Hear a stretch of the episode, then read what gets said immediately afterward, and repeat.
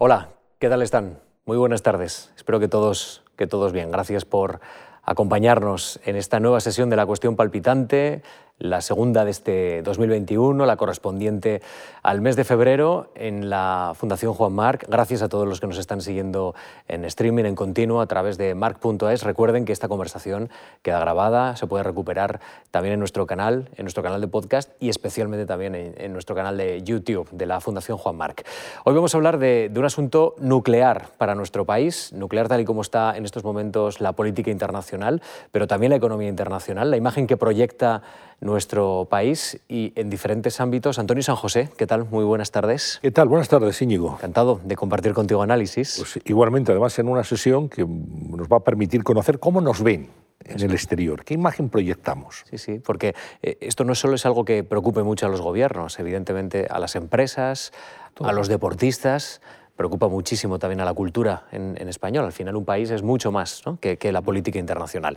Bueno, les voy a presentar a nuestros invitados, como siempre de primer nivel, dos observadores muy finos de la actualidad española, con ojos que no son los nuestros. Por lo tanto, especialmente interesante conocer qué opina Sandrine Morén. Hola, Sandrine, ¿qué tal? Muy buenas. Tardes. Buenas tardes, gracias por aceptar nuestra invitación. Muchas gracias. Es corresponsal del diario Le Monde en España desde 2010, es diplomada, diplomada por la Escuela de Periodismo de Marsella, es autora del libro En el huracán catalán, una mirada privilegiada al laberinto del Prusés, que, que fue escrito en 2018. En 2019 obtuvo el premio de Periodismo Internacional del Club Internacional de Prensa. Y con nosotros Daniel Dombey. Hola Daniel, ¿qué tal? Muy buenas tardes. Muy buenas que es corresponsal del Financial Times en Madrid desde 2019. Anteriormente trabajó para, para, el mismo periódico como editor de Brexit. Comenzó a escribir para este medio en México en 1995.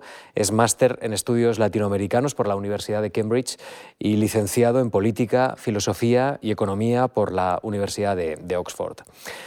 Pues la, primera de las preguntas que quiero lanzar a Sandrine y a Daniel, empezamos por Sandrine, ¿Qué, imagen proyecta España en el exterior? Ya sé que esto es una pregunta muy amplia y es una pregunta que vamos a diseccionar a partir de ahora, eh, localizando ¿no? nuestra mirada en diferentes puntos, pero, pero eh, en mitad de una pandemia, de una crisis sanitaria que, que sitúa a Europa como una de las zonas más castigadas del mundo y con una crisis económica que tiene precisamente a España como uno de los centros de la crisis junto a Italia en toda Europa, ¿qué imagen está proyectando ahora mismo nuestro país?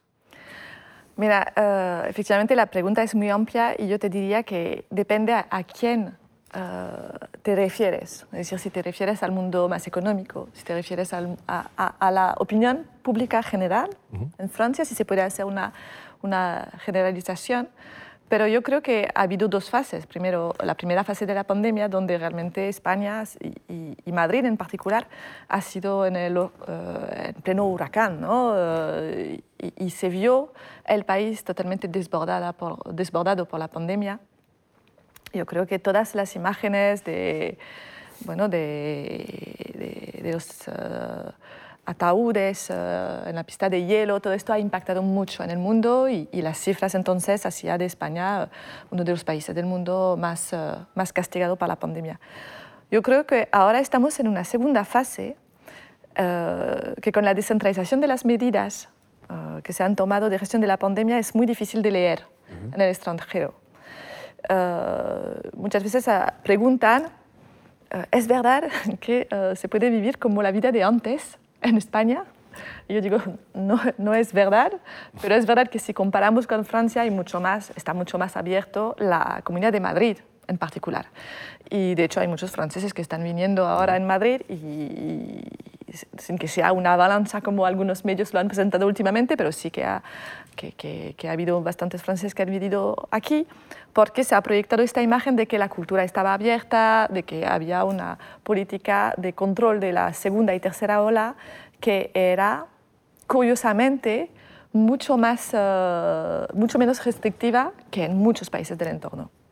Claro, las consecuencias económicas uh, son cifras de momento de caída del PIB que son muy impactantes.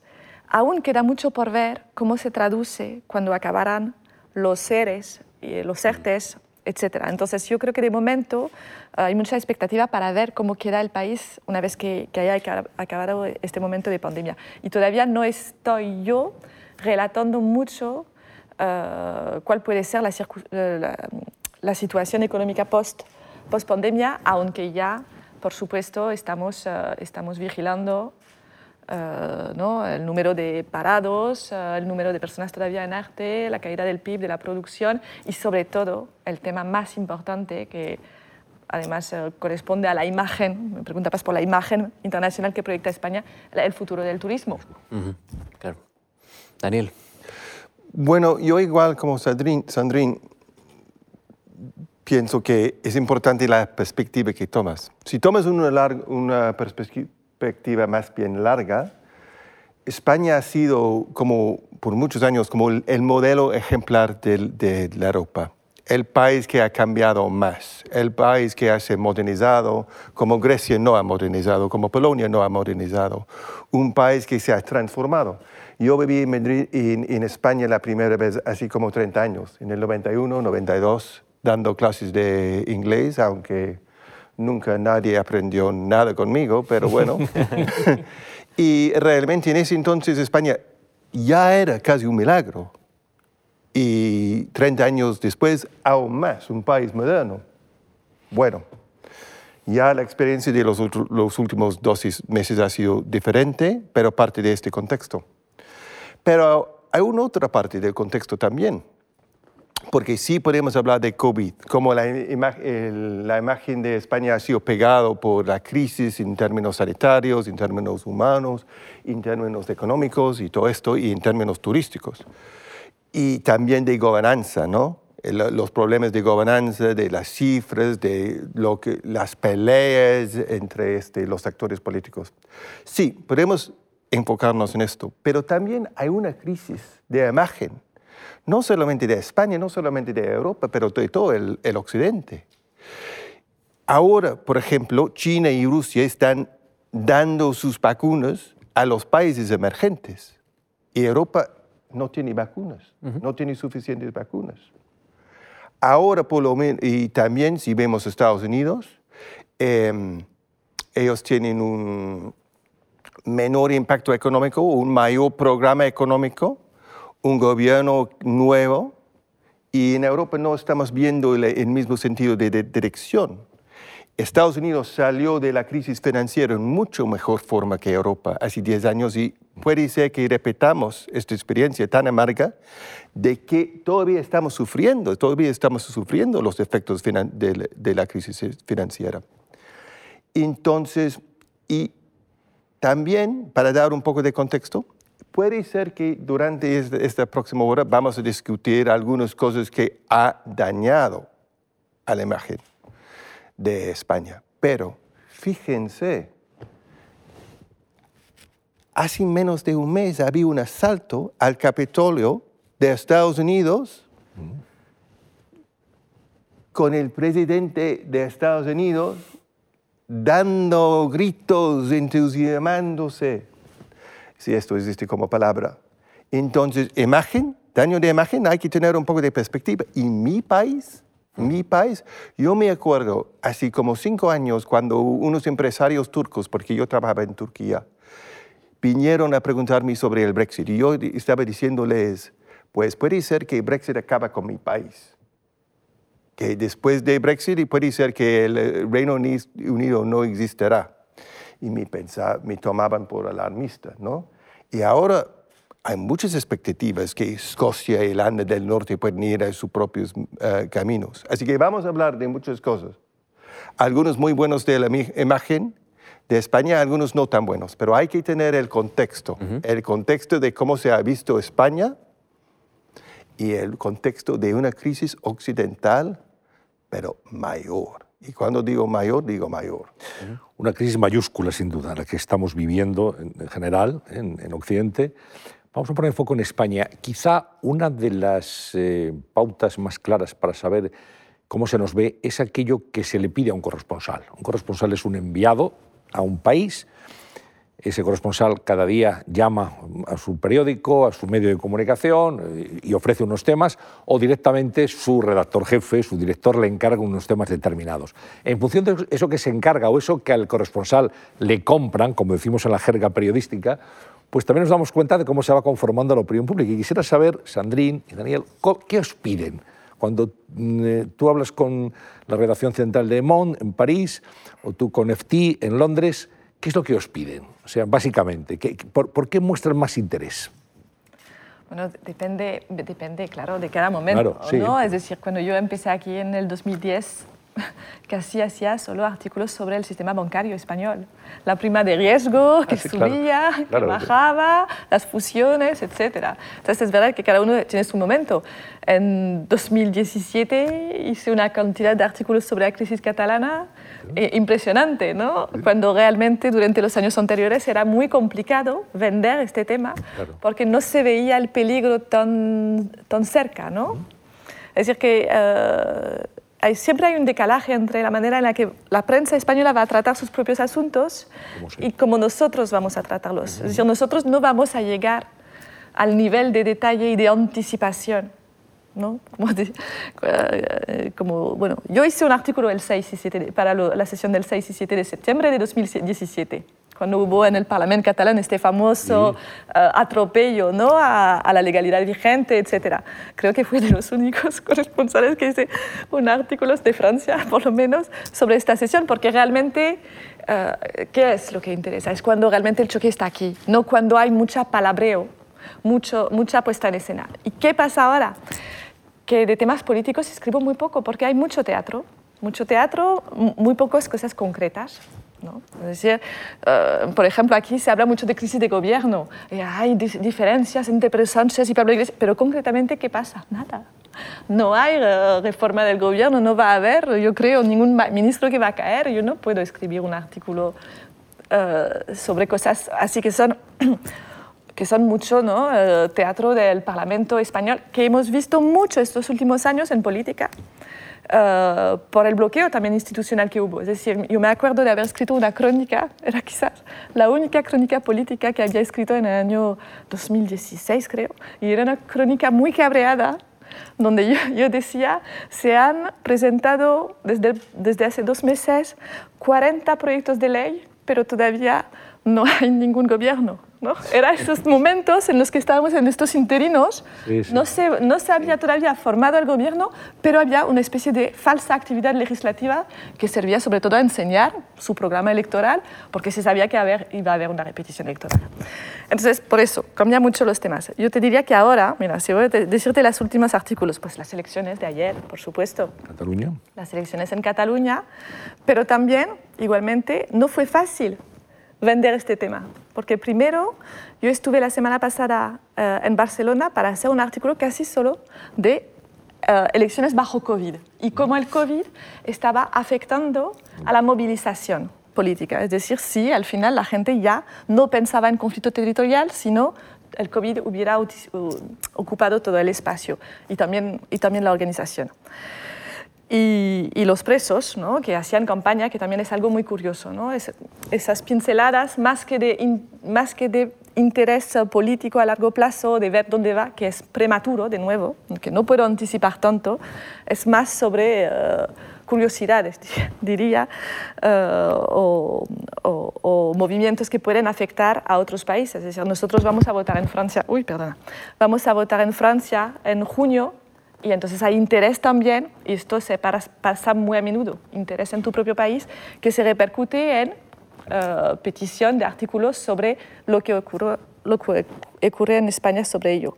También voy a escribir sobre Pablo Hassel, que ahora está encerrado en la Universidad de Leira, porque hay una voluntad del gobierno de reformar los delitos de opinión, que es un tema europeo en general y más global, ¿no? de, de que, que, es un quebrantamiento de, quebrantazo de cabeza, ¿no? ¿Se dice así? Para muchos gobiernos, ¿no? Los delitos de apología del terrorismo, cómo se tratan, etc. Y ya está. Me imagino que a Daniel le pedirán temas económicos, obviamente, ¿no? En financiación, también políticos. Hay, de todo. De hecho, este, el sábado escribí una nota sobre la cultura y la actividad cultural en, en Madrid, porque la gente no lo creía. La gente no lo creía. Que hubiera museos, teatros. Eh, eh, el teatro, no, no, nada más, no eh, solamente que el Teatro Real está abierto, pero está montando este Siegfried de Wagner con 83 instrumentalistas en, la orquesta. Y, no, casi no han tocado el, programa que habían planeado hace dos años. Es impresionante. Están tomando muchas medidas, pero es impresionante. Montón de teatros, todos los grandes museos y todo esto. Y, pero mi respuesta es un, como, un poco como Sandrine, para explicar. Em, antes de llegar a, en España hace dos años, casi, yo era aún más antipático que ahora. Es decir, que, es decir, que yo era un editor. Eh, y, como Sandrine eh, sabe, hay, hay, tres reglas de los corresponsales. Nunca confías en un editor, nunca confías en un editor y nunca confías en el editor. ¿eh? Las tres reglas. las tres reglas de oro. ¿eh? y, y, como editor, tienes algunas preguntas que siempre haces a los corresponsales. ¿eh? ¿Por qué me cuentas esto? ¿Esto qué importa? O, por ejemplo, si estabas con un amigo o amiga en el pub, ¿tú cómo describirías esta nota? Esta nota, ¿por qué importa? ¿Qué, es, qué, qué más da? Y es increíble porque la frase que explica la diferencia de una nota es la, la, frase más importante para nosotros. Y a veces esto está un poco missing in action, ¿no? en, la cobertura nacional de cualquier país, ¿no? A mí me vale. Porque, ¿Por qué esta bronca Podemos uh, peso importa? ¿eh? Y normalmente, a veces, no existe esta frase. Entonces tenemos que contar exactamente lo que ha uh, contado Sandrine. España es diferente el resto de Europa en esta cantidad, en, en, en esta manera o España representa algo que Europa está experimentado en la otra cosa. Estamos muy interesados en los fondos de recuperación porque es un, una magnitud sin precedente. Todo el proyecto europeo está involucrado, representa un desafío para una de las economías más castigadas de Europa. Estamos muy interesados en los ERTES porque es un fenómeno europeo, pero con matices, diferencias y estamos muy interesados en cosas que son, explican un poco cómo España es diferente, ¿no? Pero siempre que tienes que decir, siempre tienes que tener una respuesta a la pregunta eterna de los auditores, que es ¿qué más da? como casi esto como si fuera una curiosidad os voy a plantear que cómo uno consigue saber eh, eh, lo que ocurre en nuestro país, poder interpretarlo con los ojos de una persona que no vive en nuestro país o que no es de nuestro país, pero que lleva un tiempo con nosotros, pero, pero que al final son unos ojos externos para explicárselo a personas que nada tienen que ver con nosotros. E, ese proceso de comprensión eh, es accesible, es fácil, es muy complejo en el caso de España. Me imagino que habréis tenido también experiencia en otros países eh, europeos y en otros países del mundo. ¿Somos un país relativamente abierto en ese punto o somos difíciles de interpretar? Yo creo que las comunidades autónomas hacen que sea muy complicado. Yo tengo muchos problemas ah, para, para, a veces resumir un tema, ¿no? Cuando, porque como dice efectivamente Daniel, tú llamas a tu editor ¿no? y le cuentas la historia.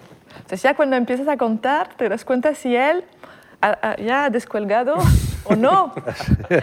Si el interés se mantiene, que tú piensas que tienes una muy buena idea y mientras la cuentas te das cuenta de que al otro lado del teléfono hay, hay unos suspiros que te hacen pensar de que a lo mejor no va por ahí su, su interés ahora. Pero cuando entras en, en, la complejidad de las comunidades autónomas, o sea, yo me acuerdo hace muy poco, tuve un responsable de la sección que tenemos que se llama los, uh, es como el fact el, de, los decoders, que es como el fact-checking de Le Monde. Y me llama y me dice, oye, aquí hay un montón de noticias en Twitter que dice que en España uh, todo está abierto, etc. Bueno, entonces, claro, me dice, ¿es verdad? Yo digo, espera, coge un papel, un bolígrafo, porque te voy a decir cómo es en cada comunidad autónoma, porque quería ser que yo le contara en tres frases cómo está la situación. Le digo, no, es que en Cataluña es el cierre uh, municipal, pero en Madrid es un cierre de comunidad autónoma o de zonas de áreas de salud. En Valencia está uh, todo totalmente, uh, bueno, en Castilla-La Mancha está totalmente cerrado la hostelería. bueno, es que era imposible ¿no? que él pudiera hacer un relato. Entonces, en este caso, España no existía en mi relato, porque no había una realidad española acerca de la COVID, había 17 realidades.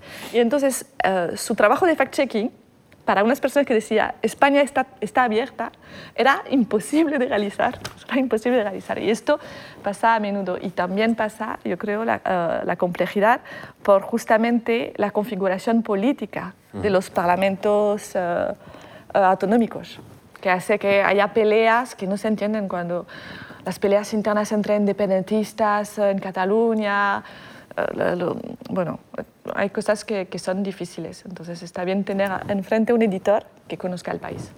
Pero también tienes que estar consciente de los lectores. Somos medios internacionales, yo no estoy escribiendo para los lectores en, en el Reino Unido especialmente, tenemos lectores en Hong Kong, en Alemania, en, um, en San Francisco. Entonces, tienes que siempre pensar, ¿qué es la forma más sencilla para presentar esta historia? Sin demasiados nombres extranjeros, sin demasiados nombres de partidos, sin demasiadas sopas de letras de partidos y especialmente con los resultados de las elecciones catalanas. Ocho partidos. Es que no, es que, es que es que es imposible. ¿Cómo que alguien en Wisconsin va a captar en la mente todos estos partidos, no?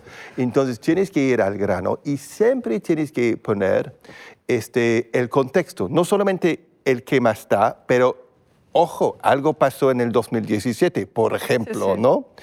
hay que recordar. También es una buena práctica, creo. ¿eh? Es una buena práctica y, um, bueno, os digo dos cosas. Primero, que yo creo que es importante eh, poner algo que hace sentido en sí mismo, ¿no? que no asume que alguien tiene un interés o un conocimiento en un tema. Hay que decir lo que es importante. Y también yo creo que es importante hacer las noticias accesibles estos días que el fake news es una amenaza para todos. Y yo, de hecho, en, el Reino Unido he ido a la escuela de mis hijos a, hacer clases sobre el fake news, porque realmente el, eh, el pensamiento crítico es uno de los útiles que usamos como seres humanos, como ciudadanos, y distinguir entre un artículo de Le Monde y una basura que está en los medios sociales es parte de tus deberes eh, como ciudadanos, es parte del pensamiento crítico. Así que tienes que hacer más. Tienes que dar un poco más de pensamiento de cómo vas a hacer un artículo que interese a la gente, que explica bien a la gente, que da el background. Porque no puedes asumir que, estás, que la gente está obligada a leerte. Entonces esto es muy importante en estos días. Y creo que por esto es importante ya presentar las lo elemental de las cosas, ¿no? tener un buen enfoque. Mm. Por ejemplo, sobre las elecciones de ayer de Cataluña, eh, lo que interesaba más era eh, cómo quedaba Pedro Sánchez, que puede parecer curioso, pero pero al final también hay una lectura ¿no? para uh, el presidente del gobierno de España que manda a su candidato y, y, Esquerra que le apoya, que también sale reforzado. Es casi una doble victoria para Sánchez, ¿no? las elecciones de ayer. Entonces es verdad que a veces la perspectiva que tú das como prensa eh, extranjera no, no, no, es la que aquí vas a poder ver en la prensa porque, porque la, el interés se sitúa más uh, global, mucho más. sí. Hablábamos antes de eh, aquellas noticias o aquellas imágenes que dañan la imagen de España en el exterior. Me gustaría aterrizar un poco más en lo que apuntabas. Eh, bueno, casos de corrupción, lo que es un, eh, un, sistema autonómico que a veces es contradictorio, como señalaba Sandrín también, hay, bueno, hay algunas cosas que evidentemente eh, pues tienen una mala imagen, eh, tanto en España como fuera de ella. Entonces me gustaría que aterrizáramos un poco en, cuáles son esas noticias que a vuestro juicio y desde vuestra perspectiva y con vuestros ojos eh, dañan la imagen de nuestro país fuera. Bueno, yo creo que si hablamos de, lo, de lo que ha perjudicado más a la imagen internacional fuera, eh, pues efectivamente los casos de corrupción que, han sido una constancia durante los últimos años del mandato del Partido Popular aquí, es decir, que eh, acabó por una moción de censura, así que fue muy seguido, por lo menos. Eh, por menos yo le seguí mucho y yo creo que efectivamente dañó eh, los escándalos fiscales de Juan Carlos ahora, por supuesto, eh, dañan mucho a la imagen de España. Y yo creo que las penas de cárcel a los líderes independentistas también han hecho bastante daño a, a la imagen de España. Daniel. Bueno, eh, es una pena que esta mesa redonda no es tan, tan conflictiva, porque estoy, estoy de acuerdo con, con, lo que dice. Puedes discrepar si quieres, ¿eh? tienes para discrepar. Eh, eh, pero sí, efectivamente. Um, eh, cuando se ve el conflicto catalán, no, no ayuda a, la imagen global de España. Y de hecho, se puede ver esto porque Relaciones Exteriores inventó este puesto por un tiempo que se llama, ¿cómo se llamaba? Relaciones Globales o España Global. Y España Global no hablaba de nada más que Cataluña. Entonces, esto era un poco de contradicción. Y también, obviamente, el rey Juan Carlos es una de estas notas que realmente no hay que explicar eso sí tiene una resonancia, ¿no? Y, especialmente con esta persona que tenía este, este perfil en los años 80 y hasta en los 90, con lo de Tejero, este, pareció una caída de gracia muy importante, muy importante. Pero también tengo que decir que hay países que han tenido una crisis peor que otros y Estados Unidos Reino Unido, Italia y España son cuatro de estos países. Y en España se ha visto no solamente una tasa de mortalidad, en su momento, en marzo y abril, casi descontrolada, pero también se ha visto problemas con las cifras, compilando las cifras, se han visto problemas con la gobernanza, con 17 sistemas, y también se ha tenido la sospecha de, como en otros países, especialmente el mío, que el coste político de imponer un confinamiento era tan alto en la primavera que había una resistencia en los niveles más altos de repetirlo hasta cuando fuera, no había otra opción. Y esto era una decisión política es una decisión política con consecuencias. Y ahora, COVID es una cosa de, curvas, ¿eh? Entonces, en cualquier momento dado, España puede tener una incidencia más alta que, que, que Alemania o algo así. Pero los puntos bajos son mucho más arriba que los puntos bajos de los otros países. ¿eh? Y en estos momentos, eh, la tasa, según las, las, últimas informaciones del Centro Europeo um, de, um, Enfermedades, la tasa de incidencia de España es cuatro veces más alta que um, Alemania, tres veces más alta que Italia, dos veces más alta que Francia, sin restricciones menores que, cual, de, que cualquier de otros países esto tampoco es una cosa que hace muy buena publicidad por España. Eh, quiero preguntar a Sandrín, eh, ha mencionado en varias ocasiones Cataluña y, lo que ocurrió en 2017. Em, en aquel tiempo se subrayó que, España no tenía un relato internacional consistente y que el independentismo había robado eh, probablemente esa, esa, capacidad de explicar lo que estaba ocurriendo, mm, bueno, pues comunicando una versión del problema e incluso obteniendo muchos favores del público internacional respecto a la, a la, posición de un gobierno que, que no hizo mucho en la arena internacional o en la arena de la comunicación pública. ¿Tú estás de acuerdo con esta idea? ¿Y, crees que desde 2017 se ha sabido de alguna manera también por parte de las autoridades neutralizar el discurso independentista o, el discurso independentista sigue dañando la imagen de España? Ah, yo creo que bueno, se ha producido cambios. Sí estoy de acuerdo, es decir, que durante muchos años teníamos ah, una alfombra roja en Cataluña para poder hablar con todo el mundo ah, en el más alto nivel. ¿no? Eh, todo el mundo quería hablar con nosotros. Uh, Puigdemont, Artur Mas, uh, todos los dirigentes solicitaban entrevistas con nosotros, proponían entrevistas. y, y, yo creo que efectivamente durante muchos años pues, había un silencio por parte de los no independentistas los constitucionalistas, como lo llamáis aquí, que es imposible traducir eso. y, y, entonces, um, entonces no había relato de esta parte y, esto daba una sensación que no era, yo, yo, diría, culpa nuestra o mía, la sensación de que realmente Cataluña era totalmente independentista. Pero, pero porque los que no lo eran no se manifestaban, ni se unían, ni tenían efectivamente voluntad de organizarse para eh, defender la, unidad. Es decir, era como si hubiera gente que quisiera separarse y gente que les daba igual. Hasta que se organizó realmente, eh, se organizaron los no independentistas y uh, con sociedad civil catalana, etcétera, y empezaron a hacer también eh, su lobbying ¿no? internacional.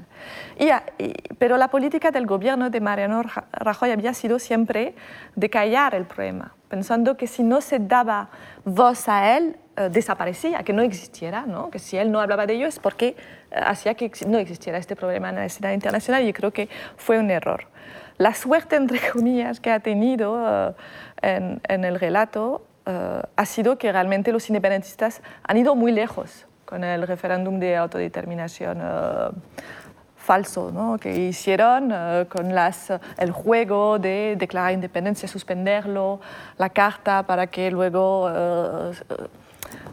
aceptaran explicar qué es lo que habían aprobado. Bueno, una cosa que se seguía en, Europa como si fuese una serie de televisión, me decían mis jefes, y que hacía dar a entender de que había una locura que estaba ocurriendo en Cataluña y que realmente eh, gente que se, había, se le había ido la, cabeza y fue confortado cuando uh, realmente Puigdemont se va. Que entonces ya es el desconcierto total. La gente dice, ¿pero qué ha pasado? ¿Esta persona qué ha hecho? Y, y de repente se va. Bueno, entonces yo creo que ahí pues uh, cambió un poco en este sentido que las elecciones de diciembre de 2017 fueron fundamentales porque Ciudadanos llegó primero y se dio a, ver que realmente había un movimiento no independentista muy, muy dañado, muy dolido por lo que estaba pasando y porque no se había tomado la palabra sobre ello. Ahora bien, las penas de cárceles um, son muy altas 9, 12 años de cárcel para política, políticos, etc. Eh, eh, yo creo que esto ha sido, eh, y, es, y ya, llevan tres años en la cárcel, es difícil, es decir, se puede entender que ha sido totalmente ilegal y, que, y que se podía merecer un castigo, pero es verdad que son penas muy altas que son realmente, yo creo, yo creo en Francia, en, en mi redacción concretamente, bastante incomprendidas y, seguramente sí, incomprensibles. Eh, aunque bueno, es una cuestión de, interpretación judicial ¿no? y de código penal. Entonces esto pues, eh, ha sido un poco el recogido de la imagen internacional. Yo creo que ahora todo lo que puede ser la política del gobierno de España para reencontrarse, bueno, todo el discurso de Pedro Sánchez es muy beneficioso para la imagen de España, ¿no? Eh, esta imagen ¿no? de tender la mano, que luego tiene o no efectos, esto ya es otra cosa, pero que eh, da a entender de que realmente eh, hay una voluntad de pasar página, como dice ahora ella.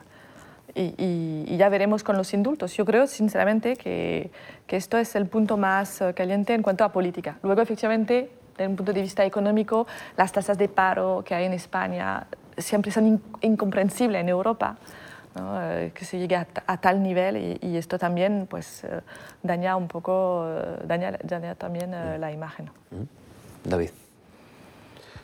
Bueno, yo creo que Cataluña sigue siendo um, un problema para la imagen de España, pero es un problema mucho más importante que un para la imagen de España. Y yo creo que cuando España piensa de sus problemas, a veces parece que parece que comienza pensando en la imagen.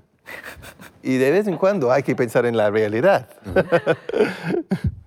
Eh, y bueno, entonces yo creo que ahora no es tan candente que antes. Obviamente hay muchos problemas em, ah, con las sentencias y todo esto, pero eh, no estamos en los momentos de 2017. Y la verdad es que la gente no está siguiendo esto, la gente no entiende esto. Tenemos que explicar esto a nuestros editores casi cada vez. Entonces, yo creo que no es una cosa de mirar cómo afecta la imagen de España. Es hay una crisis que, en la cual que afecta a Cataluña, que afecta la gobernabilidad de España, eh, realmente es, um, que ha durado 10 años y hay que pensar en el problema en sus propios términos. Bien, eh, me gustaría posar la mirada eh, en la economía, en el mundo de la economía y de la empresa. ¿Se percibe la economía española como un problema en Europa?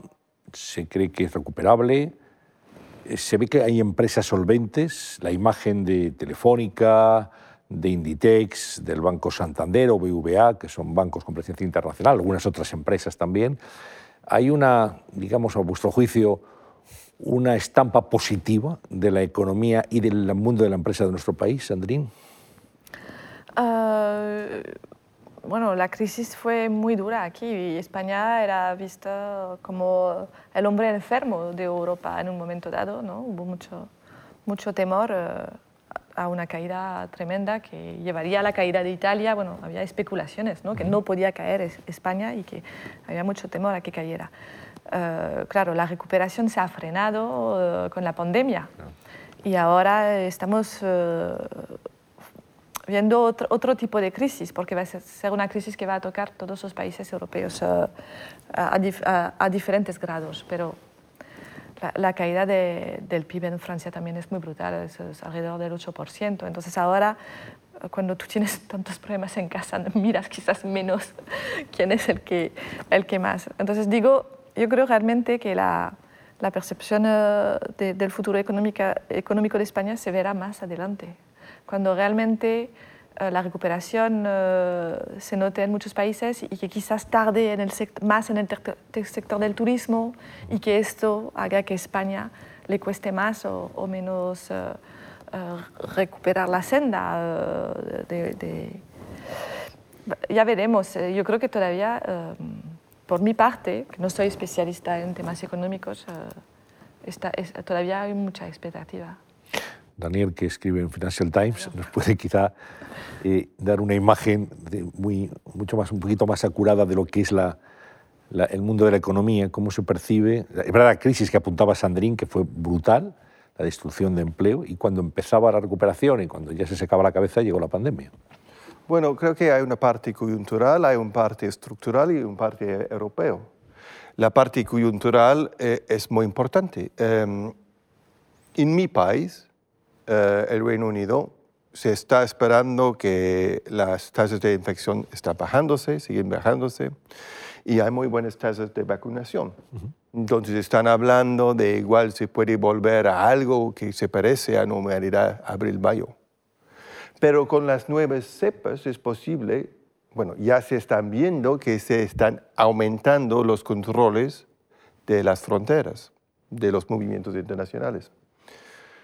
¿Por qué estoy diciendo esto? Porque Inglaterra manda más turistas a España que cualquier otro país, como 18, 19 millones cada año, de 80 y tantos, en un año normal, no en el año pasado, obviamente. Entonces, si esto es lo que estamos viendo y esto va por largo, pues España puede perder otra, otra temporada, la segunda temporada turística. Y hay tantas compañías que han aguantado una, una temporada perdida, pero ya con préstamos ICO y que ya deben un montón de dinero. Entonces, esto es un desafío muy importante para España, muy importante de España. Obviamente, Semana Santa como hecho turístico no va a pasar, pero tres meses, hay tres meses cruciales entre julio y septiembre, y España tiene que aguantar estos tres meses, esto va a ser duro o, o, puede ser más suave, todo depende de, eh, eh, de la pandemia. Esto es la situación um, uh, um, ahora y obviamente mucho va a decidir si vamos a llegar al crecimiento de casi 10%, que el gobierno dice que vamos a llegar, eh, 9.8%, eh, o los niveles más bajos que dicen eh, la mayor parte de, de, de las otras uh, um, instituciones. Pero parte estructural, bueno, El sistema de salud español no era tan bueno como habíamos pensado. El sistema de gobernanza de España no era tan bueno como habíamos pensado. Igual como el Reino Unido y Estados Unidos, este, la pandemia ha revelado debilidades dentro del sistema um, español. Igual con la economía. El nivel de temporalidad, el nivel de paro, este, um, la, la, la, vulnerabilidad, la vulnerabilidad de muchas empresas españolas que son pequeñas, 40% de las empresas tienen menos de 10 empleados, que no tienen capital, que no tienen formación, que viven de servicios. Esto, la, crisis, la crisis ha revelado esto, ¿no? 25% de la gente con trabajo tienen contratos temporales es normal despedir un millón de personas y ya reemplazar eh, eh, eh, em, el mes después. Estos son problemas estructurales que se están viendo con la pandemia. Ahora hay una gran oportunidad porque vienen 140 mil millones de euros. Viene un programa de, reformas estructurales que el gobierno dice es importante. De hecho, ha elaborado y no estoy mintiendo, 170 eh, eh, eh, reformas estructurales. Entonces, ahora España dice, el gobierno dice que vamos, estamos conscientes de, los problemas estructurales, estamos conscientes del problema de demanda y ya tenemos una oportunidad que es como cuando entramos en la Unión Europea en los 80 o cuando dispusimos de, de, los, dispusimos de los fondos estructurales en los 90, de hacer bien estos problemas. Vamos a ver. Es un desafío de una generación. Y de esto mucho depende. no solamente la situación económica en España, pero también la situación económica de Europa, que va mucho atrás de, Estados Unidos, y también el espíritu e-, europeísta de, España, de, Europa, porque, porque obviamente había quejas y, reservaciones sobre el, programa de recuperación por parte de los alemanes, por parte de los holandeses y buena suerte que los ingleses ya habían, habían salido de la Unión antes de esto porque se acordó algo muy ambicioso. Pero tiene que tener éxito porque si no tiene éxito esto es muy importante para el proyecto europeo. Entonces en esto la imagen de España, el éxito de España sí importa, y importa mucho. Hoy tenemos como invitados a, un británico y a una francesa, dos países que, han proyectado una excelente imagen internacional gracias a su cultura. Eh, la cultura francesa, la cultura británica, eh, en inglés, el francés, eh, a públicos internacionales y podríamos decir globales absolutamente. Eh, Sandrín, ¿crees que España eh, ha llegado tarde a, promocionar o a eh, divulgar o a que se dé a conocer, a proyectar la imagen de España a través de nuestra lengua y nuestra cultura? Es decir, ahora poco a poco lo estamos aprendiendo, pero no sé si, si hemos llegado un poco tarde, si deberíamos haberlo hecho antes. Bueno, es que yo creo que España siempre se ha proyectado por su cultura popular. Entonces, la fiesta, por ejemplo. Sí, poco cine y pocas letras probablemente, pero sí nuestro modo de vida, ¿no? Un modo de vida, unas fiestas muy, muy, eh, muy reconocibles, eh, una, una, imagen asociada a su cultura eh, que son muchas veces típicos, pero que también es una cultura potente, como puede ser el flamenco. el, el, tópico máximo de España es la mujer flamenca, ¿no? pero esto existe y es bonito y, y, hay que verlo. Y tiene un éxito en Japón o en París, el flamenco, increíble. Entonces sí que la cultura española eh, se exporta, se reivindica, tiene mucho éxito y yo creo que incluso hay grandes artistas ahora con mucho renombre en París que, quizás tienen incluso eh, más que en su propio país, ¿no? No sé, pienso en Blanca Lee, que ahora es, presidente, eh, es directora de los teatros del Canal, que ya ha hecho una carrera excepcional en Francia. Eh, Israel Galván, muchísimos artistas que, y, actrices, etcétera, que sí que, que han conseguido una, una proyección importante en Francia.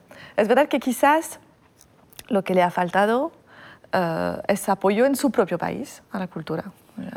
quizás es en España donde, donde la imagen que los españoles tienen de su propia cultura no está a la altura de su cultura.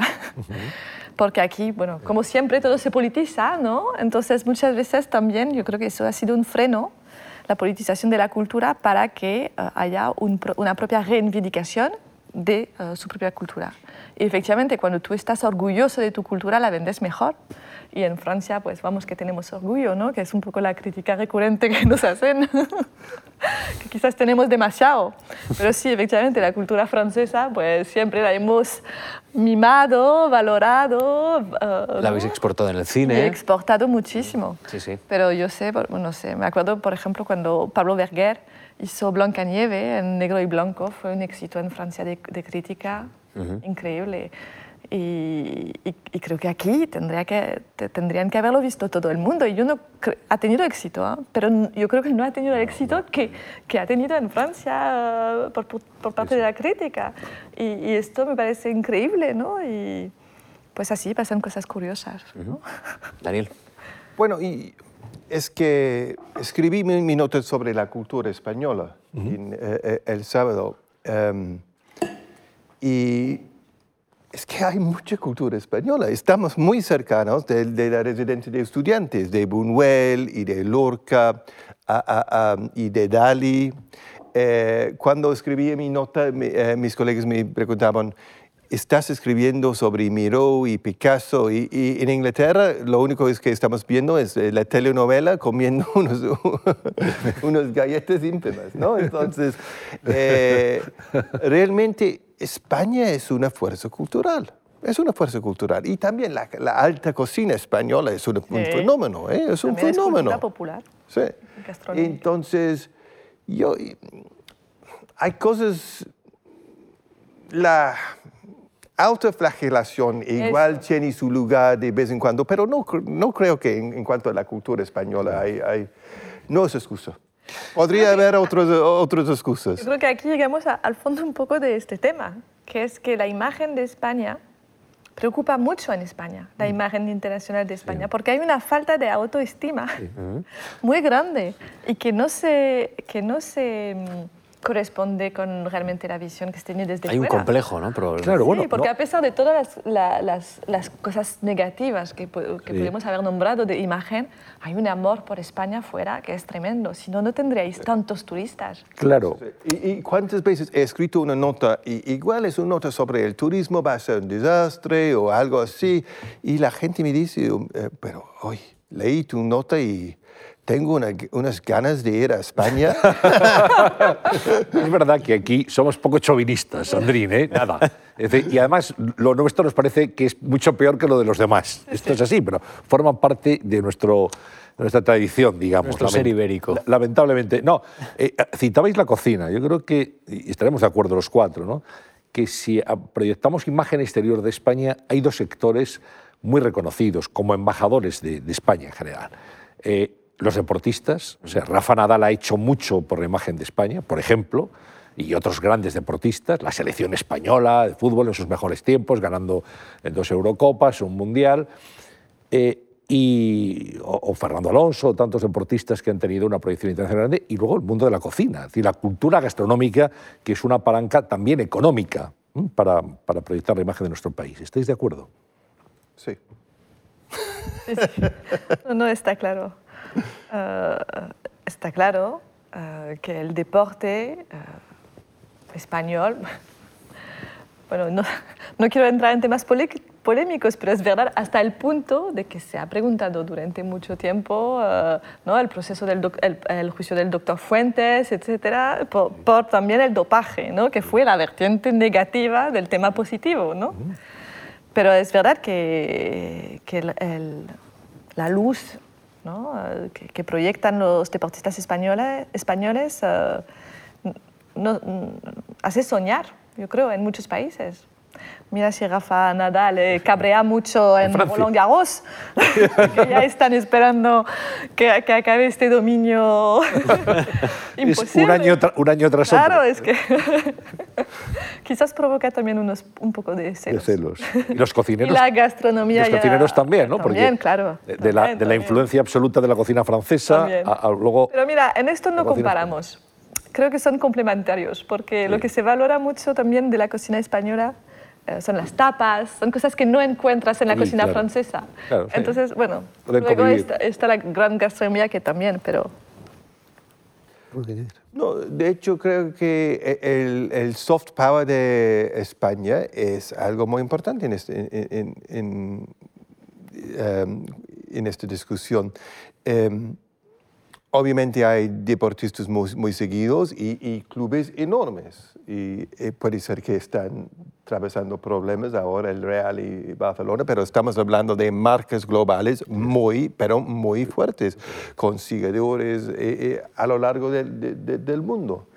Y en cuanto a la comida, es em, la influencia de tapas, la influencia de eh, el bully. estos son influencias muy, muy grandes eh, grandes en, por ejemplo, si tomas, por ejemplo, eh, Londres, que, es, que ya es una ciudad donde se puede comer bien, esto, este tipo de influencias, influencias disculpa, ya, ya la, la noche catalana está afectándome, sí han contado por mucho en modernizar nuestra, nuestra, ah, ah, nuestra cultura gastronómica y Todavía hay algunos lugares, como un lugar como, que se llama Barrio Fina, y todos estos lugares españoles son uno de los, unos de los mejores restaurantes y uno de los mejores centros gastronómicos en Europa.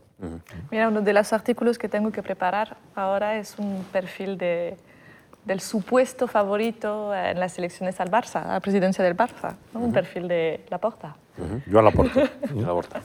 Antonio, ¿qué, ¿qué, cuentan nuestros seguidores? Pues mira, tenemos dos, dos preguntas eh, que nos han llegado vía internet. Una la formula Ana María Villacorta desde Alicante y, les pregunta a nuestros invitados por la imagen que proyecta internacionalmente el rey Felipe VI.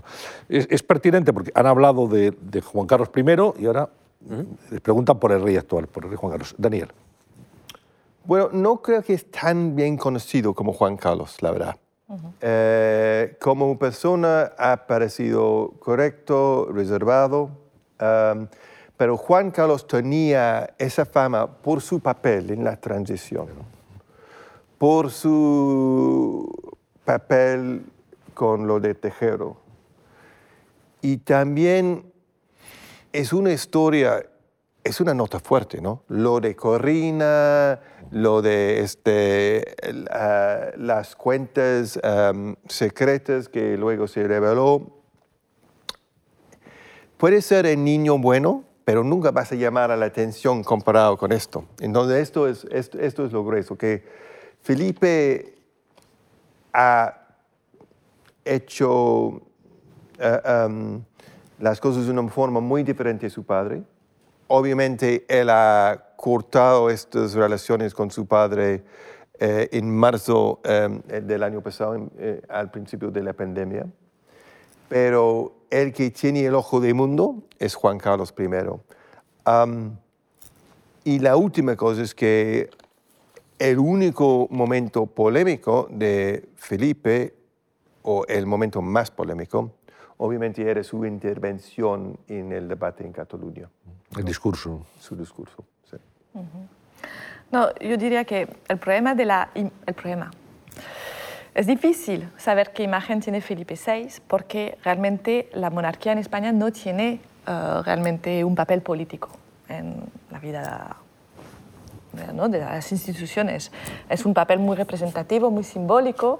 Entonces, eh, eh, muy rara vez voy a hablar del rey en un artículo, pero muy rara vez. Y si voy a hablar de Felipe VI es justamente para decir el peligro que corre por culpa de los escándalos de su padre. ¿no?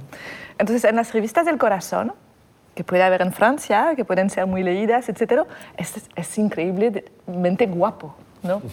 Eso va a ser la imagen que va a proyectar. Es guapo, bueno, eh, presenta bien, estas cosas ¿no? que se dicen. Entonces yo creo que, que en este sentido es joven, bueno, es un monarco, como un monarca que, que tiene una presencia física muy, muy bonita, ¿no? Es, si esto es el español típico, pues todas las mujeres francesas van a venir a España. esto es muy bueno para la imagen, yo creo.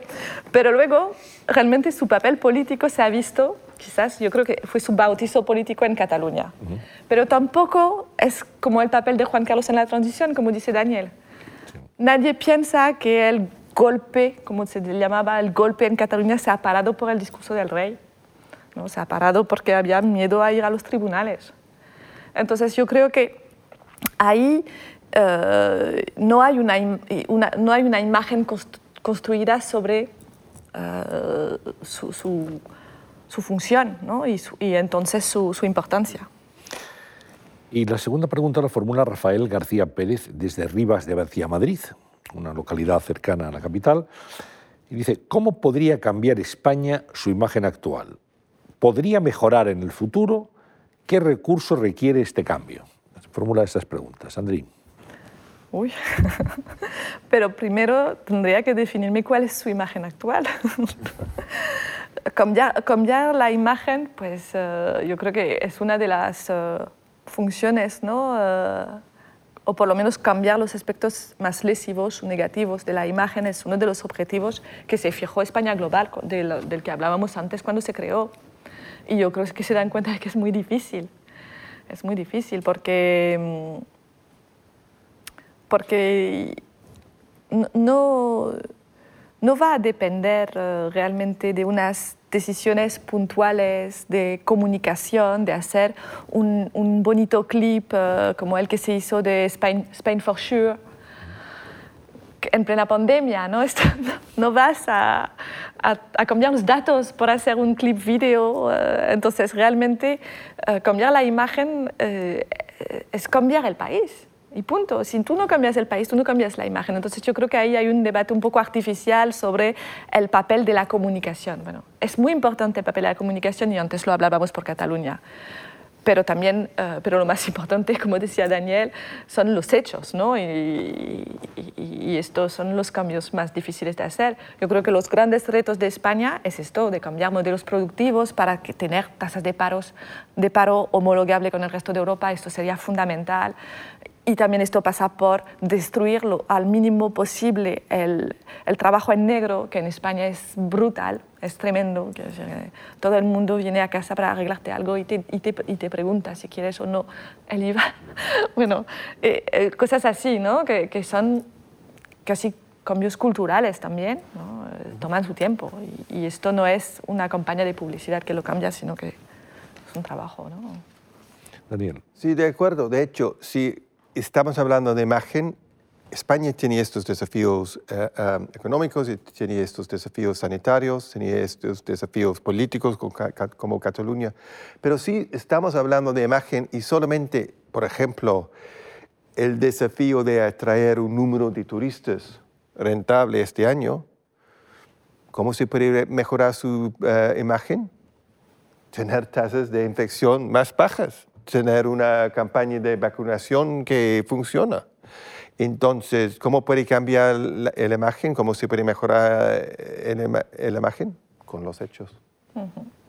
Sí, sí. Pues no tenemos tiempo para más, pero ha sido una conversación interesantísima, ¿verdad? Sin duda, sin duda. Muy interesante. Siempre es muy bueno, además, saber cómo se nos percibe para complementar la imagen y se han dicho hay cosas esta tarde bien interesantes. Así que muchas gracias. Muchas Con gracias. un uso además del lenguaje increíble, preciso, así que, que, esto es muy llamativo y enhorabuena a nuestros invitados, ¿eh? un uso del, del, castellano perfecto, pero además de todo esto, yo me voy con la sensación, por lo menos, Antonio, de que me fío de, de sus crónicas, ¿sabes? Sí, siempre. Que quiero decir que, que, la imagen, que la imagen que proyectan es la que es, que tampoco hay que, hay, hay que, hay que liar mucho más eh, el tema, que, que, es, que es así, ¿no?